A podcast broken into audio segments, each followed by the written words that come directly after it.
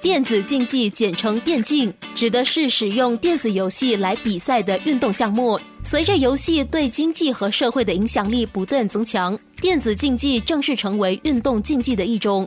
使用电子设备如电脑、手机等，操作上强调人与人之间的智力与反应的对抗。这个星期，让我们从电竞经纪公司的代表、职业电竞选手和游戏直播主播的工作中，了解这个领域。生活加热点。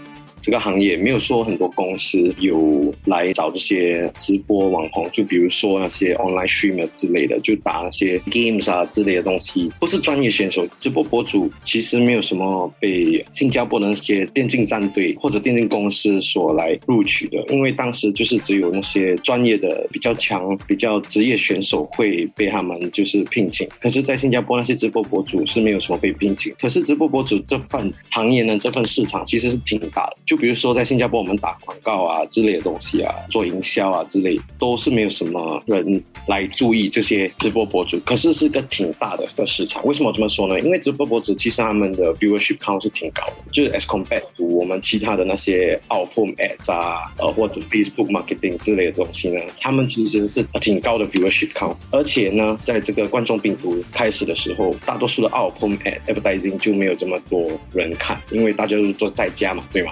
然后观众复读的时候，也有很多人都留在家打游戏啊，这些东西就开始有看这些直播博主来直播，所以我们觉得这个市场是越来越大，会很多就是品牌啊、公司啊会找他们来打广告啊、代言啊这类东西。Emerge Esports 首席执行官兼联合创始人郭维杰在两年前就看准了电竞市场的需求，而开设了电竞经纪公司。我们不只有我们自己的电竞团队，我们也有签啊其他国家的电竞团队。为什么我们会这么签呢？是因为不止在新加坡，在东南亚市场，没有一家公司就是能够就是有代言其他的电竞战队。所以每一个公司或者品牌想要去找电竞团队，或者想用电竞来做营销或者打广告的，通常只会直接找一个电竞战队来谈。可是每一个电竞战战队都会说，哦，他们的是最好的吧？对，他们不会说别的电竞战队是对。比比较适合你，所以我们想就是签约多战队，这样可以给那些品牌啊或者那些公司啊有个选择，让他们可以看，OK，based on 那些数据来说，哪一个对他的产品会比较好。所以我们就是觉得这个会对他们会有所帮助到，有些选择性，不会直接就是他们就是 login 在一个战队方面。签约多个电竞团队，是否会让他们之间产生更多的竞争？这个当然是一方面会有一些问题性，所以我们就在每个国家会签啊那些头一头二的，不会签就是全部十个或者二十个这样，所以这样就不会有直接的竞争对手。然后第二当然是靠数据嘛，对吗？不同公司、不同战队啊，他们所供的粉丝团都是不一样，都有自己的特别的 unique selling point，所以我们当然不会就是有所偏袒，我们就会给那些公司的品牌，就是说 OK，这是我们全部战。对，这是他们的数据。然后啊，你觉得哪一个你想要代言的品牌是想要找哪一个人代言？就是 mix and match，然后看哪一个比较适合他们的客户群吧。商家会参考哪些数据？当然，第一是岁数，几岁到几岁，那个是很重要的。不同的产品所找的。Consumer target 的那些岁数是不同的，就比如说打个比方，有些我们有些是 finance 的呃客户对吗？就比如说数字货币的交易所啊，或者啊银行啊之类的，他们都会比较想啊找一个比较啊高年龄的一些数据，就比如说二十多岁到四十岁的都有，太年轻他们不能签嘛。比如说我们也有代言，说 Coca 也是我们其中一个客户，因为比较广嘛，从从十六岁或者十二岁 all the way 到五十岁都行，所以那个就找的战队最好是可以大。一个比较大的 consumer target，公司又怎么知道应该签下哪些电竞团队？他们的数据啊，他们的粉丝团很大，然后大多数最好是签那些头一头二的原因，是因为我们有些客户是需要整个东南亚市场带来商机的方面，是因为我们签了有些大客户，比如说银行啊或者其他东西，然后需要整个东南亚市场的，而且我们不能只主攻一个市场。很多战队现在只有一两个国家，比如说，所以他们很难签这些大客户。如果我们有一些不同的战队，我们可以给客户有选择权，比较多客户会来到我们这边跟我们买单啊，选择我们这边的就是战队之类的。目前本地电竞市场的发展又是如何？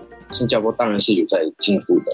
还有发展的空间。可是，as compared to 前几年呢，当然是进步迅速了。在新加坡的政府部门都有带大力的支持跟推广。就比如说，我们有挺多就是 World Championship 那些国际比赛，对吗？电竞的比赛都在新加坡所做。就比如说刚刚过的 Mobile Legend Entry 都在新加坡主办，然后也有 Garena 的 Free Fire 国际的比赛也在新加坡主办的。所以其实新加坡的电竞这个行业呢是进步的迅速。可是。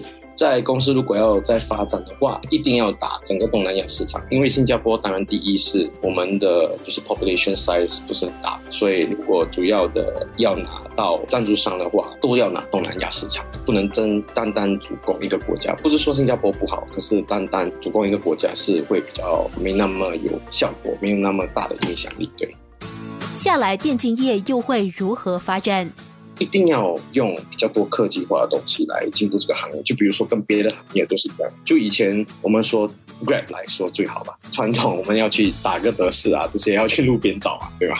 现在就是我们要用到这个 tech 的方面来进展。就比如说像 Grab 的话呢，就带来很多方便。所以现在在这个电竞行业方面，大多数都是现在还是看比赛啊，就是找粉丝啊直播的。可是其实还有很多方面能用科技来进步这整个行业。就比如说第。一倍多 N Games 啊，区块链这方面是当然是很有进步空间的。现在有很多 Triple A Games 来都，比如 Ubisoft 现在也有在用，所以这个是很大的进步空间。第二点呢，是我觉得粉丝团吧，因为新加坡的粉丝群呢，对电竞方面还没有那么大，as compared 啊菲律宾跟印尼。菲律宾跟印尼其实如果你去看，大多数的大的战队都是在菲律宾跟印尼，是因为他们的粉丝团对电竞这方面是有很大的支持力，也有很大的吸引力。